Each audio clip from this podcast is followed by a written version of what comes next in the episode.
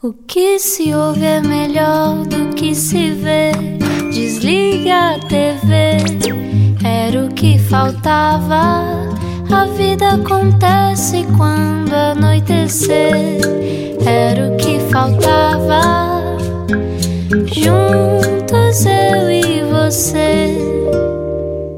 Boa terça-feira com a Rádio Comercial, está no Era o que Faltava. Uh, É terça-feira, não é? Hoje é terça-feira, estamos em cima da atualidade ainda por cima, até porque eh, estamos todos de olhos postos nas notícias, não é? Não sabemos o que é que vai Verdade. acontecer e por isso hoje temos aqui um convidado que nos vai explicar o que é viver no país dos sovietes, como ele eh, próprio chama, e, e também que história é esta de um rapaz que nasceu e que podia ter ido para pescador e afinal virou jornalista. Mas vamos conhecer o nosso convidado de hoje. Vamos lá então. Viajar. E agora, uma introdução pomposa. Nasceu numa família de pescadores, andou num seminário católico e acabou a viver 38 anos na Rússia, onde criou família. Tantos anos a acharem que era um espião e vai-se ver, José Milhazes era jornalista, correspondente de Moscou na SIC e também historiador, tradutor de autores clássicos russos e comentador político. Escreveu, entre outros, As Minhas Aventuras no País dos Sovietes ou, o mais recente, A Mais Breve História da Rússia. Hoje conversamos com alguém que diz que a Rússia de Putin está cada vez menos respirável, numa altura em que os olhos estão postos na fronteira com a Ucrânia, mais uma guerra fria. Esperamos que a única coisa que aqueça seja o calor desta conversa. Bem-vindo, José Milhazes. Boa noite, José. Boa noite. Olá. E que tal? Como é que se Olá. está aí ah, na, na, na esplanada da Oeiras, não é? Onde disse que estava.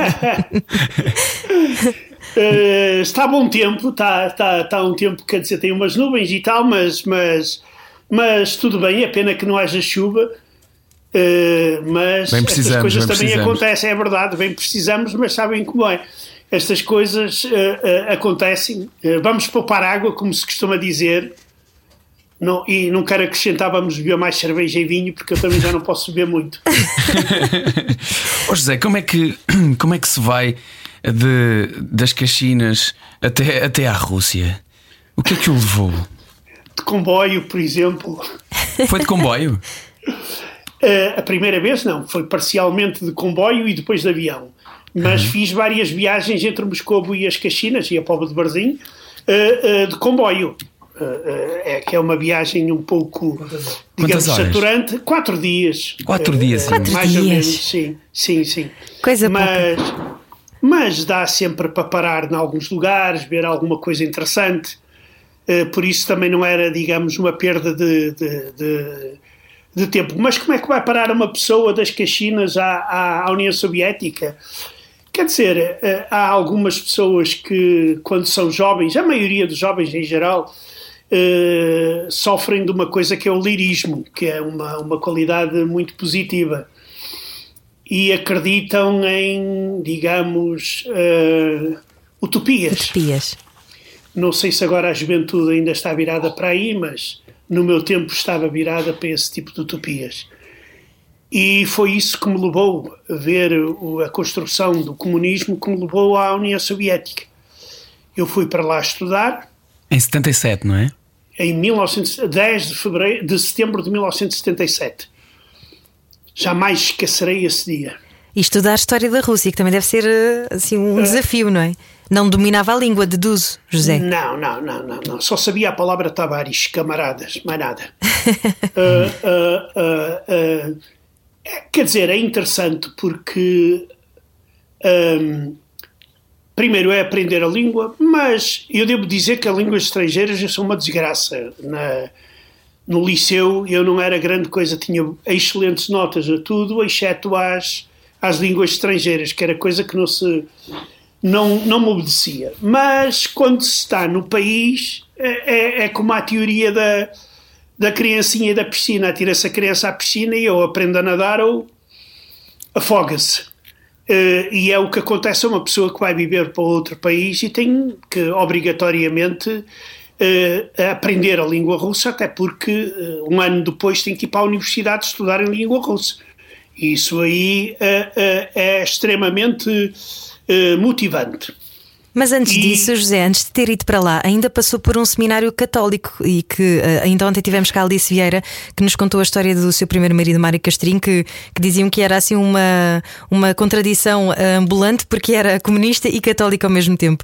E o José Milhazes fez essa transição também, vai de um seminário católico para depois de repente mergulhar no universo soviético. Sim, mas eu, ao contrário do Mário Castinho, não era comunista e católico ao mesmo tempo. Eh, acho essas coisas incompatíveis, mas cada pessoa é o que é e, eu aqui eh, respeito muito. Aliás, o, Sabe o, que ne- o José coisas- saiu do Sim. seminário ateu até.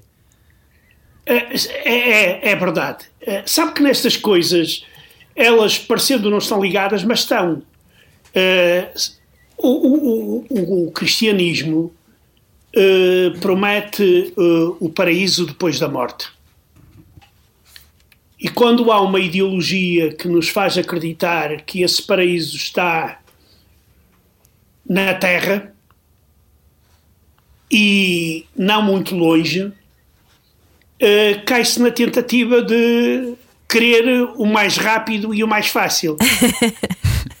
Pôr em Foi prática logo, não é?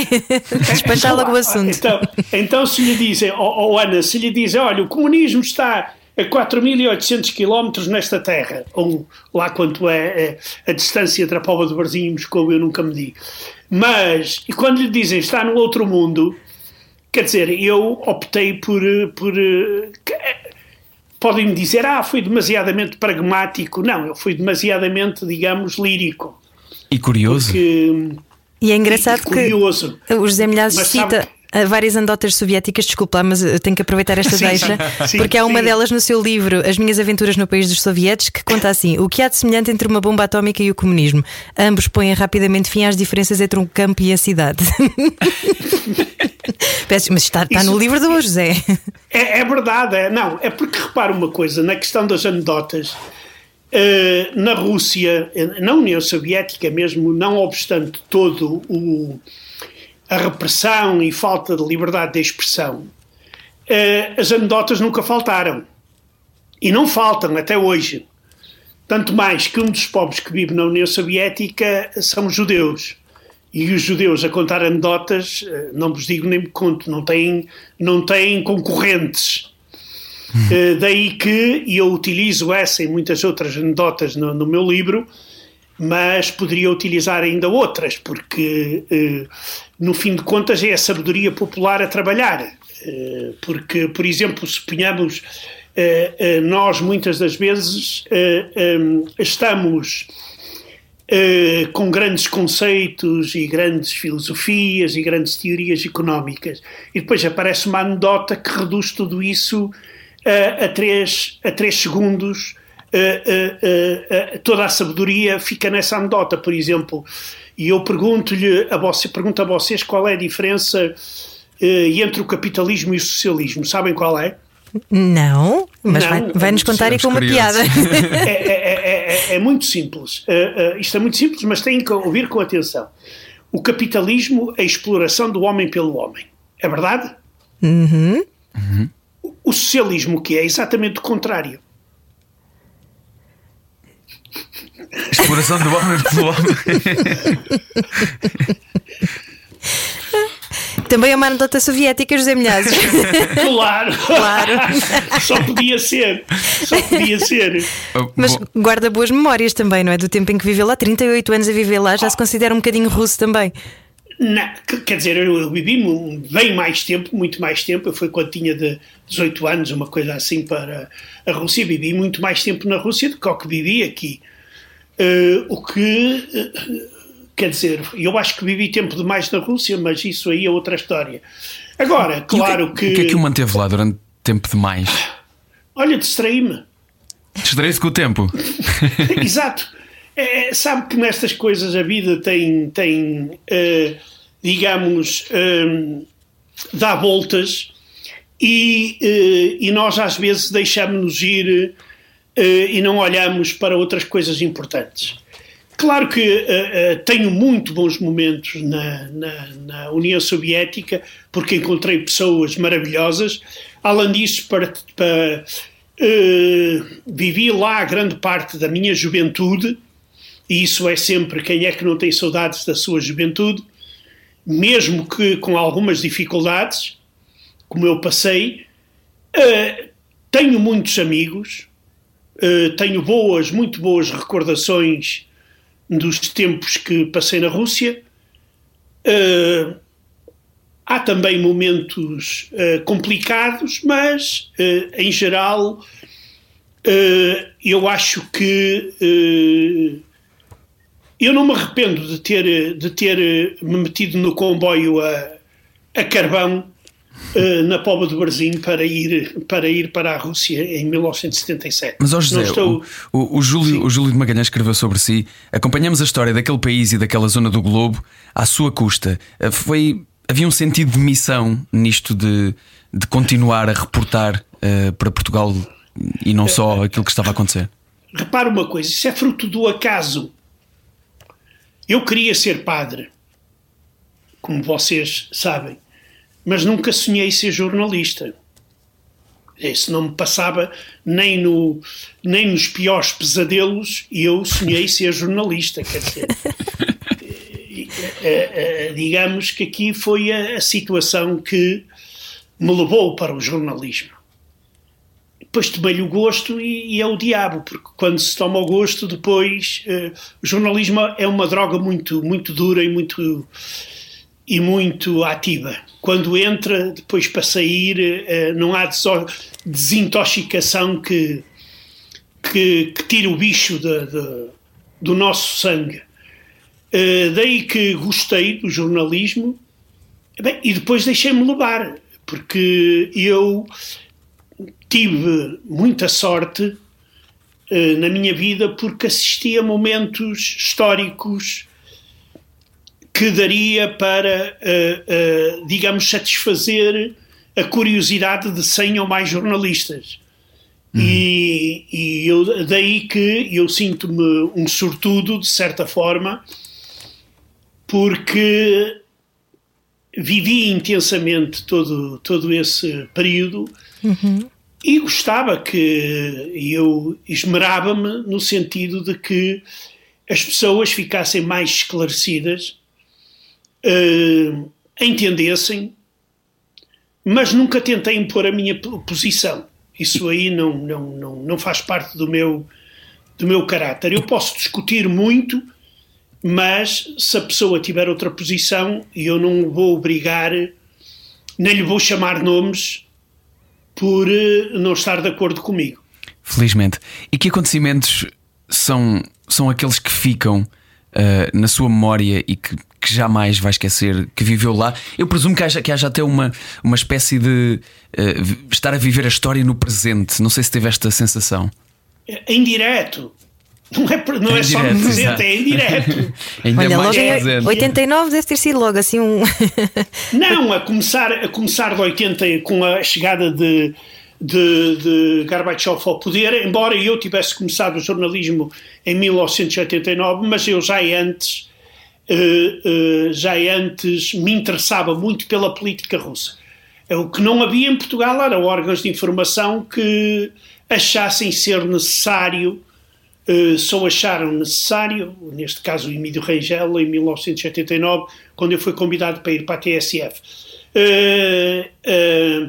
Mas, digamos que eu sempre me interessei muito por o que se passava à minha volta, até porque sou historiador, e estava a haver um processo que muitos, nomeadamente eu, não achavam possível de forma tão rápida, que era a queda do Império Soviético. Uhum. Da cortina de ferro. E, exato, a cortina de ferro e todos esses, uh, digamos, a, a, acontecimentos. Por isso, uh, uh, eu, como disse, eu vivi esses momentos. Porque um jornalista tem que ser independente, mas não significa que não tenha coração e não tenha sentimentos. Nós temos o nosso coração, temos os nossos sentimentos, temos os nossos olhos e por isso, digamos, há sempre uma parte de nós naquilo que nós informamos.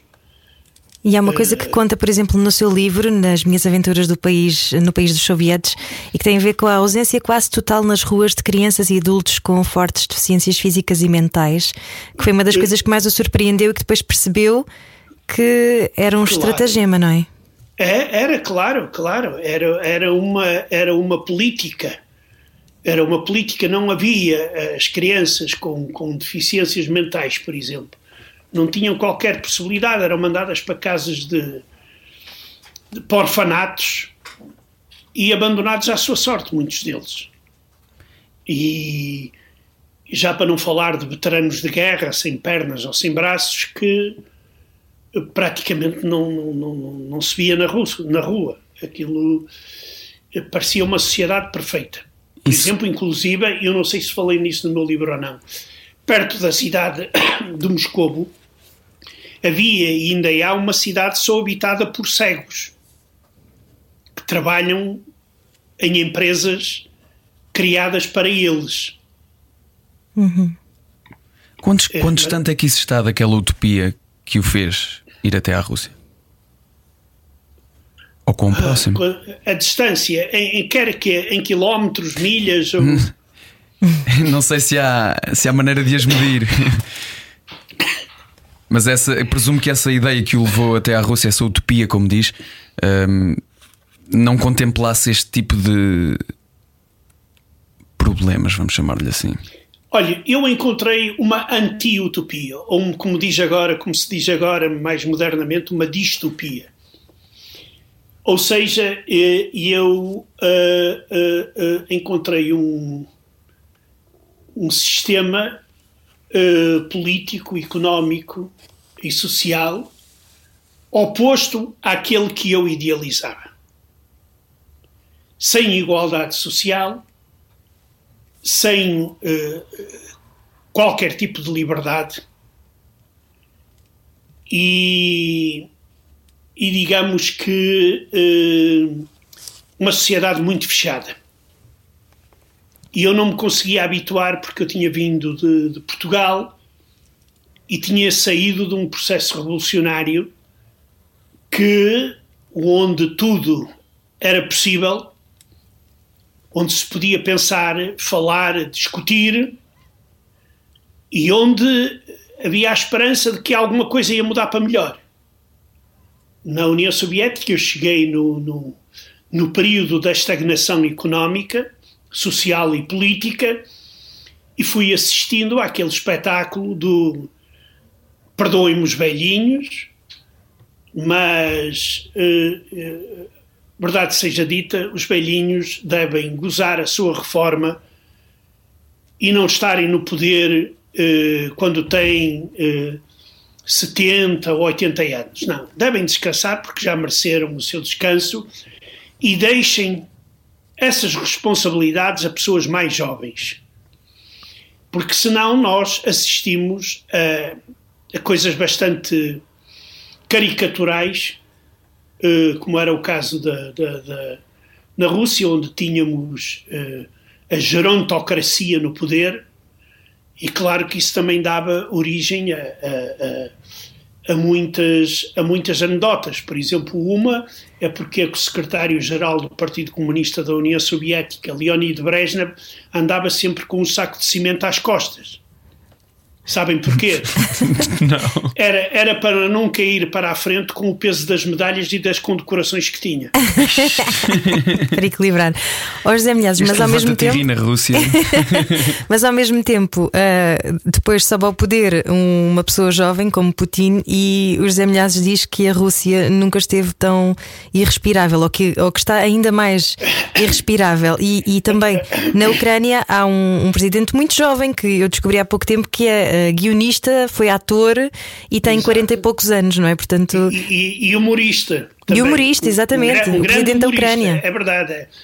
Olha, o Putin. Uh, se você se recorda, já lá está há mais de 20 anos. Pois Ou é, seja, verdade. 2000, ele, foi no ano 2000. Ele, ele era uh, relativamente novo quando lá chegou. Uhum.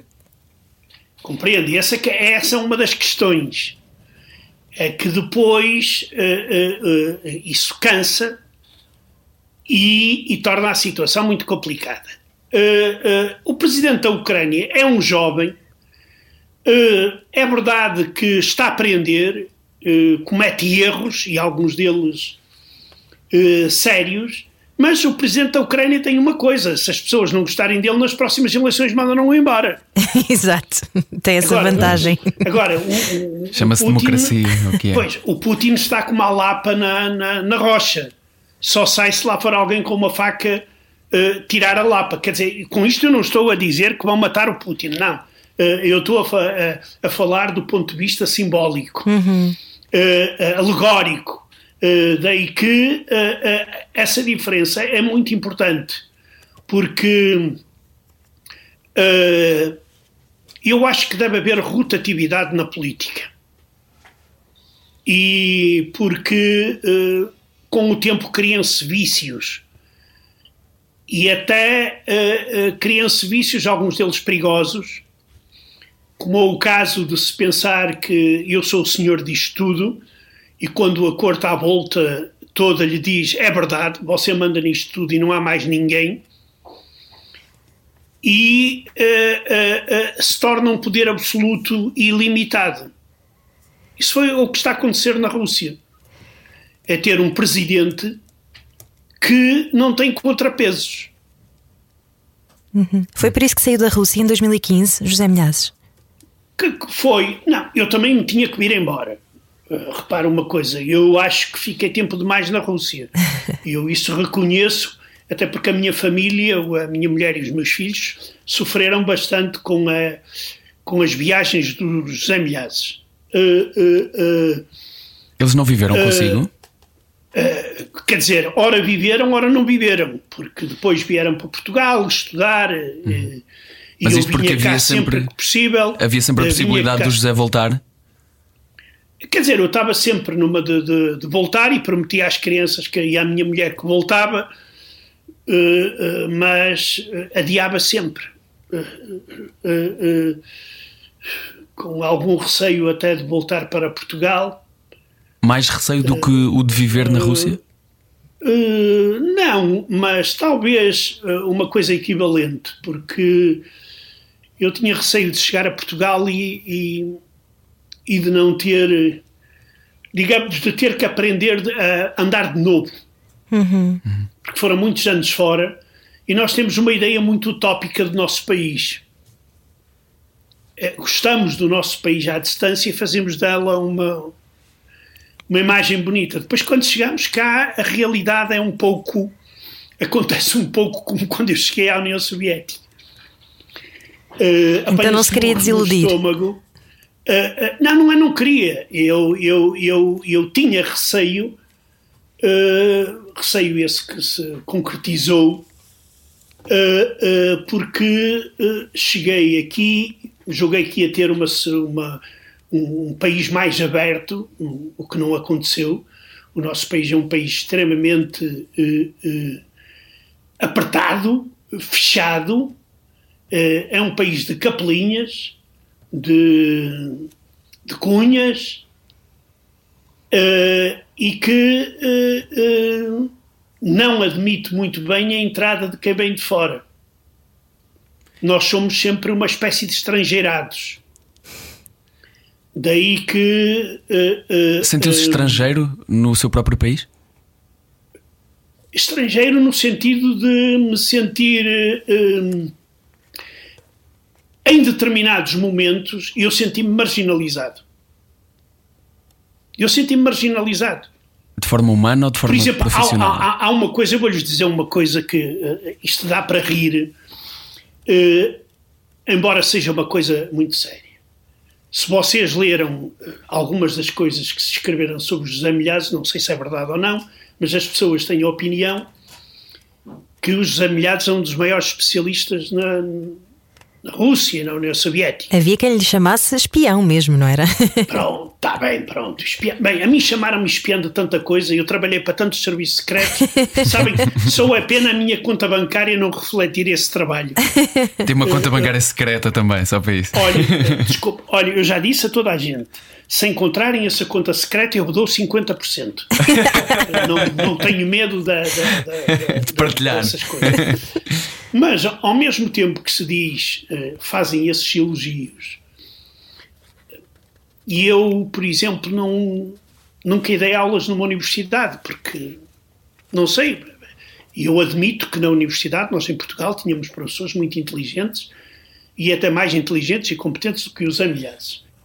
Mas a, a verdade é esta, que eu vou sobrevivendo, uh, não posso queixar muito, porque tenho, comento para a SIC, uh, para a rádio de vez em quando, escrevo uns livros, mas os livros, como nós sabemos, não dá para ficar rico, uh, e o meu sonho também não é ficar rico, mas existem estas, digamos, contradições. Nós, em Portugal, temos muito aquele estilo, chegam à tua beira, batem-te nas costas e dizem, ah pá, tu não tens problema em arranjar aqui ou ali. Eu até te vou ajudar. Eu não pedi ajuda, mas dizem que vão ajudar. E depois viram as costas e acabou-se. Não há... Aqui não há ajuda nenhuma. E é, é este tipo de coisas que eu detesto, este tipo de hipocrisia, porque muitas das vezes tu nem sequer pedes ajuda. Portanto, calorosamente, somos, somos calorosos aparentemente, mas depois não há consequência daquilo, daquilo ora, que se diz. Ora, ora, não, consequências há, mas elas não são boas. Exato. Ao contrário do, do povo uh, que se diz frio de onde, de onde vem. E ao menos na Rússia a repressão é às claras. uh, sim, não. Quanto, quanto ao, ao, ao povo russo ser frio, isso não é verdade. Isso é um mito. É um mito.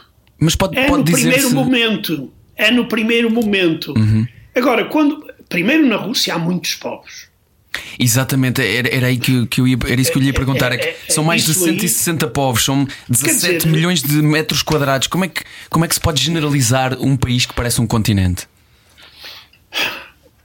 Olha, é um país difícil de governar.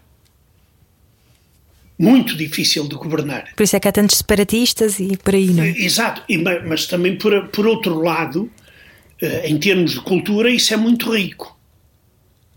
E a, a uhum. cultura, a cultura, quando se fala em cultura russa, eh, nós falamos em cultura russa, mas devíamos falar. Havia um termo no século XVIII que se utilizava em Portugal, os russos utilizam em russo, que para definir essa diversidade há os russos, que são os russos étnicos, e há os russianos, que são habitantes da Rússia, uhum. que podem não ser russos.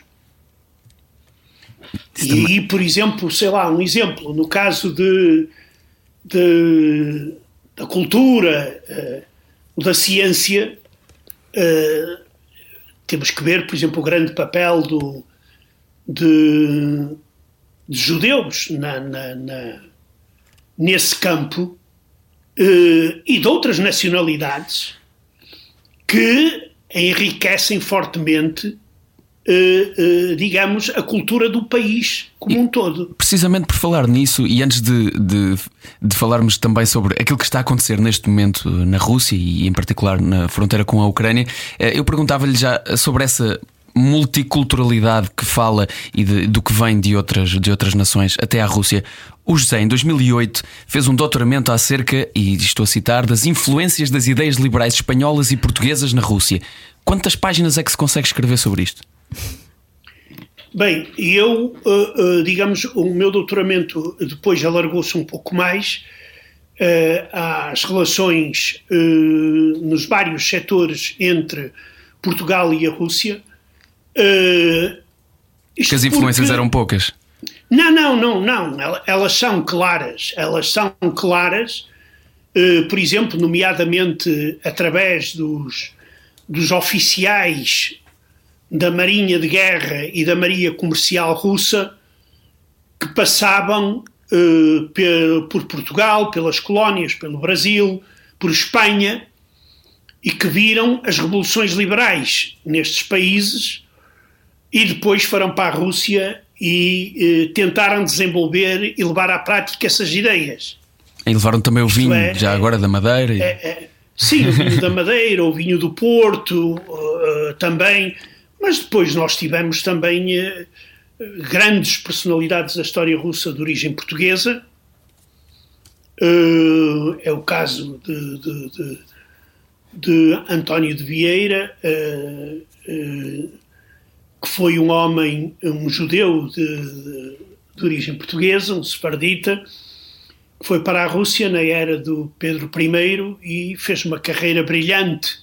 Foi ele o fundador da polícia, dos bombeiros, da administração de São Petersburgo, etc, etc.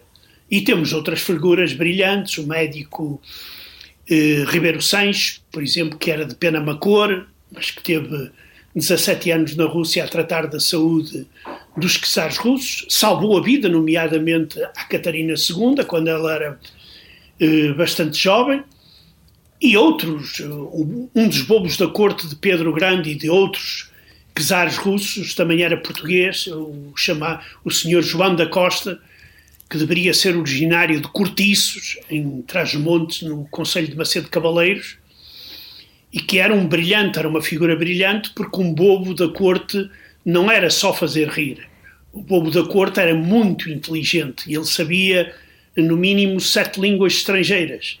E ele discutia teologia com Pedro Grande em, em holandês, por exemplo. E como dizia o nosso Ribeiro Sanches sobre este bobo, ele só não era douto, doutor, porque não falava latim e grego. Mas falava holandês, falava português, falava espanhol. E daqui a pouco, uh, José Milhazes, desculpe interrompê-lo, mas daqui a pouco temos de falar também, antes que nos acabe o tempo, temos de falar também sobre a atualidade e, e é já a seguir a este pequenino intervalo. Pode ser? Vamos a isso? Pode, vamos. Então vá, até já. Fique connosco neste Era o que Faltava. Era o que faltava. Com João Paulo Souza e Ana Martins. Juntos eu e você. Na Rádio Comercial. Hoje há conversa com José Milhazes, uh, à distância, mas não assim tão distante como uh, aqueles países de que falamos. Uh, ficámos aqui, deixámos então pendurada esta conversa acerca de um tema bastante atual, de um país onde o nosso convidado viveu durante 38 anos. Estamos a falar da Rússia, que está neste momento em mais uma guerra fria. Para alguém que já vive em Portugal, mas que continua tão presente naquilo que é a realidade russa. Como é que, com que olhos é que se olha para isto, José? Olha, apreensão, receio, às vezes medo, porque uh, não há guerras boas. As guerras significam morte, destruição. Tanto mais que nós estamos já numa época em que temos armas de tal forma mortíferas que, se forem acionadas, deixaremos de existir como civilização e como planeta. Uhum. E claro que eu sigo com muita atenção, uh, digamos, uh, esta situação, uh, embora tente desdramatizar, porque eu acho que amanhã, dia 16 de fevereiro, não irá haver a invasão tão falada. Uhum.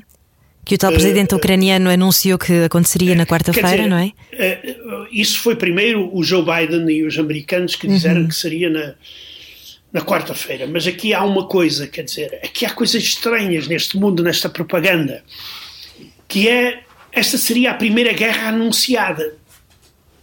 Compreendem? Uhum. Ah, depois do, depois do, do Raul Solnado. pois é. Lembram-se vocês? Claro que sim. Se, se, calhar vocês são muito jovens, mas. Não, mas, conhecemos mas já ouviram a... da guerra. Mas conhecemos oh, nada. Alô, quem não conhecer, é da, tem que ir é ouvir. da guerra. É da guerra. A que horas abre a guerra? Isto é, é, um pouco, digamos, e será a primeira vez uhum. na história em que há uma guerra anunciada. Uhum. Então, mas, uma coisa, um ultimato. Outra coisa é dizer assim: nós vamos começar a guerra no dia tal, à hora tal. Claro, então explicando, isto é quase uma manobra de dissuasão para que a Ucrânia não entre na NATO. É isso. A Rússia não quer nada porque depois tem ali uma porta de entrada muito próxima uh, da Rússia. Uh, quer dizer, a Rússia não está a dizer que vai invadir no dia 16. Quem está a dizer são os Estados Unidos. Uhum. E os Estados Unidos, nesse sentido, estão muito bem protegidos. Porque, em qualquer dos casos, vão acertar. E eu vou dizer como. Uh, se a invasão se der, o Sr. Biden vem à televisão e diz: estão a ver, nós avisamos. Se a invasão não acontecer, ele chega à televisão e diz: estão a ver, a nossa pressão resultou. Ou seja, qualquer uma das possibilidades, os americanos ficam por cima, digamos, saem saem bem na fotografia. Mas a verdade é que a Rússia também já foi abrindo caminho, não é? Já que a Crimeia foram de mansinho e pumba em 2014, ah, agora a Crimeia é nossa. É, oh, oh, oh, Ana, está bem, mas na Crimeia eles não disseram nós vamos invadir a Crimeia. Pois é verdade. Eles primeiro ocuparam e depois disseram somos nós que estamos lá na Crimeia. Uhum. É, o fator surpresa é muito importante numa guerra. E por isso eu acho um bocado, um bocado estranho tudo, tudo isto. Agora, pode acontecer, e isso eu não excluo, que numa situação de manobras militares, com uma grande concentração de tropas de um lado e do outro da, da fronteira, uma mínima provocação a um rastilho acendido por acaso, isto é como estarem a fumar em cima de um barril de pólvora. Quer dizer, pode não acontecer nada, mas é muito provável que uh, o cigarro possa cair em cima da, do barril e o barril explodir. E isso aqui é o grande perigo. E que nós, uh, uh, e que os políticos devem encontrar fórmulas para desanuviar a situação. Hoje a Rússia anunciou, anunciou que começou a retirar tropas uhum. daquela região, o que a acontecer é um bom sinal. Uh, o ministro de Negócios Estrangeiros da Rússia também disse hoje que a Rússia olha com bons olhos para as conversações sobre a redução uh, de mísseis de curto e médio alcance na Europa, o que também é muito bom. E eu espero que estes sinais positivos aumentem, porque uma guerra, uh, uma invasão russa da Ucrânia, teria consequências tenebrosas para todos. Não só pelo poderio militar da Rússia, não é? Que é gigante, mas também porque estão a armar crianças e, e idosos na Ucrânia. Não? É? Ainda ontem estava a dar uma reportagem com isso, não é? Ensinar crianças a mexerem em armas. Quão perverso é isto? E uma senhora de 70 e tal dizer, anos. Quer dizer, isso não é perverso. Pois é, é defesa, e, não é? Isso, é proteger. Isso é defesa. É que a, a Ucrânia, como Estado independente e reconhecido internacionalmente, tem direito a defender-se. E como nós sabemos, uh, uh, as crianças também são alvo das guerras.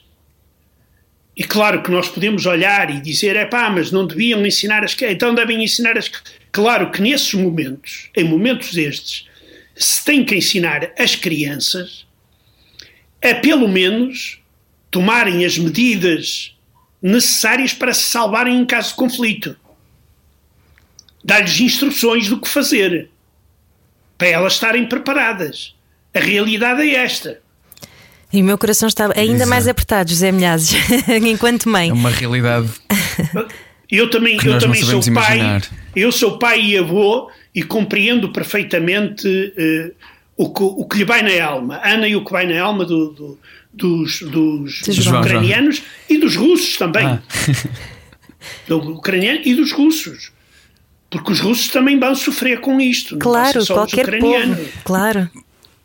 Mas o que, é que, o que é que os faz tornar real esta ameaça e tão próxima esta ameaça se também vão sofrer com isto? O que é que há a ganhar com esse sofrimento? Repara uma coisa. Uh, uh, uh, a ameaça. A Rússia não diz que vai invadir a Ucrânia. A Rússia diz que poderá eventualmente começar uma operação militar se a população nas regiões separatistas foram alvos de ataques das tropas ucranianas. Isto é, é diferente de dizer que vamos começar uma guerra amanhã. São duas coisas diferentes. Uhum. E, e, e, e, por isso é, é, é por isso que eu digo que há sempre a possibilidade de o início de uma guerra. Ele existe. E na situação que eu descrevi, eh, eh, esse perigo é maior ainda. Agora, isto não significa que seja inevitável. Porque, uhum. Exatamente porque a Rússia também não vai ganhar nada com isto. Quer dizer, e se as coisas não correrem bem a Putin, Putin pode ter problemas, em termos internacionais vai ter problemas, mas também pode ter problemas internos. Porque se as coisas começarem a dar para o torto, uh, quer dizer, além dos movimentos de protesto que poderão surgir, não obstante toda a repressão na Rússia, a elite russa pode dizer que Putin eh, não está a conduzir o país para o lugar eh, necessário. E, a elite e podem russa... arranjar outro Putin. Eles terão poder suficiente para isso? Quer dizer, eh, sabe que a, a, a, política na Rússia está muito concentrada no Kremlin, é uma política bizantina. E é o jogo dentro da corte Uh, por isso, e eu aí cito Stalin, que dizia que não há pessoas insubstituíveis. Depende da, da, da, da situação. E se uma parte da elite uh, ver os seus interesses ameaçados, poderá tentar afastar Putin. Isso é uma coisa que na história da Rússia uh, se encontra frequentemente. Daí que aqui não se pode excluir cenário nenhum. Mas é uma das razões que me leva a pensar que a Rússia não se vai meter numa aventura militar. Até porque, reparem uma coisa, invadir a Ucrânia, nós temos que imaginar o que é a Ucrânia. A Ucrânia é o território de França e Alemanha juntos. Uhum, é gigante. Agora, imaginem o que é preciso, quantos homens é preciso para invadir aquilo e controlar aquilo. Se é para um conflito localizado, eh, os tais 120 mil homens que a Rússia tem concentrada até pode dar. Mas quem é que nos vai garantir que esse, digamos, conflito localizado não se vai alargar e transformar-se numa guerra gigantesca? O perigo é real.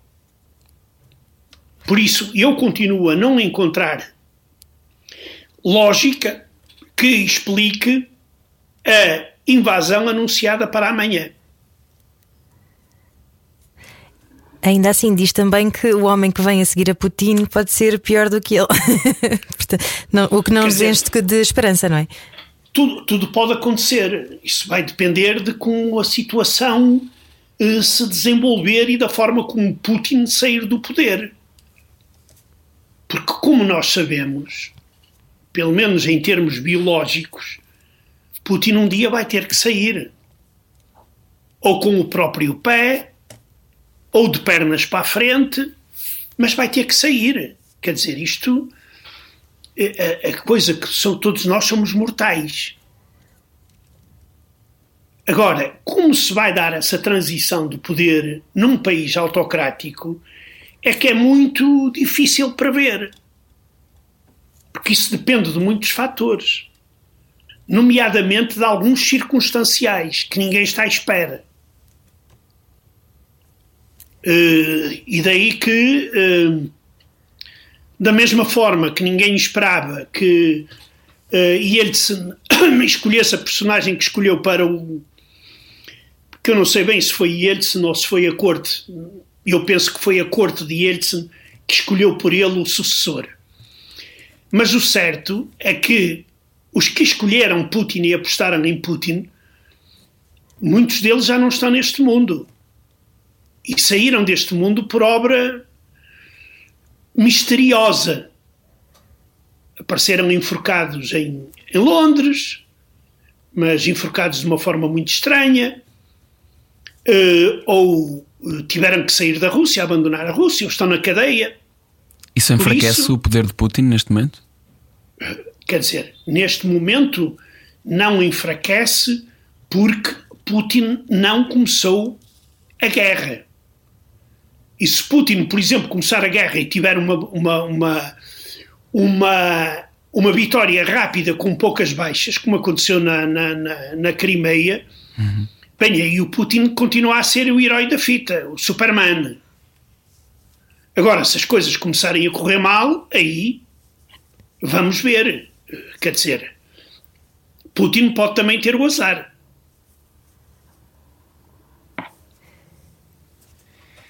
A dureza destas palavras. eh, José Milhazes, hum, esperemos que haja ainda espaço para a diplomacia, não é? Que, que nada do- dos cenários catastróficos que, que estávamos a antecipar que, que se concretizem.